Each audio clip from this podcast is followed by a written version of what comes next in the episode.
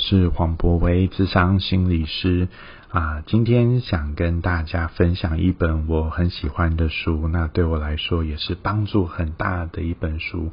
我常常在演讲当中都会提到这本书里头的一个概念。好，那这本书是啊叫做《关系疗愈》，它的副标叫做《建立良好家庭友谊情感的五个步骤》。好，作者是美国一个非常非常出名的心理学家啊，John Gottman，中文翻译叫做约翰高特曼。大家如果现在有机会到去啊去一般的书局书局啊去找，哎，其实有非常非常多他的著作，也有中文的翻译版本。那其实我很喜欢他所提出来的东西，很简单，但是很实用。那特别是如果你对人际关系有兴趣。这个主题有兴趣，对人际亲密有兴趣啊，或是说你觉得你在生活中人际关系上常常遇到一些困难，你不晓得怎么样可以跟别人有更深入的交流，或是你不晓得怎么建立关系，那我真的非常推荐这本书哈。好，那这本书里面提到一个非常非常重要的概念，就是在谈说，我们常常说要跟别人建立关系，但是这到底是什么意思？那约翰高特曼就提到一个很好的观点，他说我们要跟别人之关系。之所以能够建立起来，那是因为我们的对话当中有所谓的情感讯息的交流。我们的对话不是只有叫做资讯的交换。好像我只是在问你一个东西啊，你昨天晚上去哪里啊？你等一下几点要出门呐？你作业到底写完了没有啊？哈，等一下我们要去哪里？不是只有这些对话，你必须把对话带到有情感层次的交流，你必须要去连接到别人的情感，你也必须要透露到自己的情感。哈，好，那他提到一个，那怎么样去做到这种情感的交流？他提到一个很重要的观念是，我们必须在关系中发出很多的邀请，这个邀请能够跟对方的。情感连接在一起。好，比方说，你可能看到今天你的你的家人在家里面啊，也许。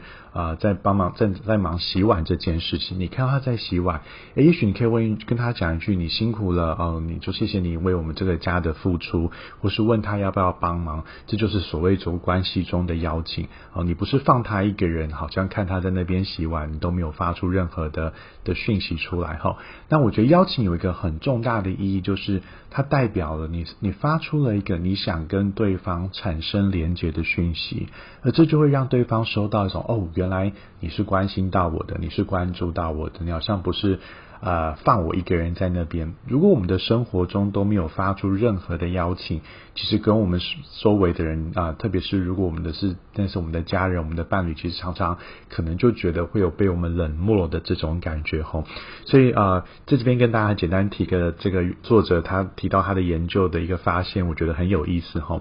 他就提到说啊，他的研究其实是把很多的夫妻或是伴侣啊，那就是有点像抓过来后抓在一个爱情公寓里头，那装摄影机在观察他们的互动。他想要了解说，到底是夫妻中或是伴侣当中的哪一些行为能够增进他们的感情，可是哪一些行为吼其实没有办法去增进他们的感情。那他的结论就是邀请跟回应吼，关系中必须要有邀请。那对于别人的邀请，另外一半必须要给出回应，这个关系才有可能持续下去。所以他就发现那些呃。关系很好的伴侣，哈，不管是夫妻或是情侣啊，几乎有八成的时间，他们都会回应对方的邀请。哦可能问你说：“你今天工作还好吗？”那对方会回哦：“对啊，我今天工作遇到一些什么情况？”好，或是说：“哎，这个菜还好吃吗？”你会去回应他。可是他发现那些关系不太好的夫妻跟伴侣呢，他们几乎只有两成的时间会回应对方的邀请。那大部分的时候，他们都是蛮冷漠的哈。大那或是。是说，忽略到对方的邀请，那大家就可以想想看，如果在关系中一个人发出邀请，一个人都没有好好回应的话，这关系当然就很难经营下去。那在关系中，可能常常就会有那种被被冷落啊，觉得孤单的感受。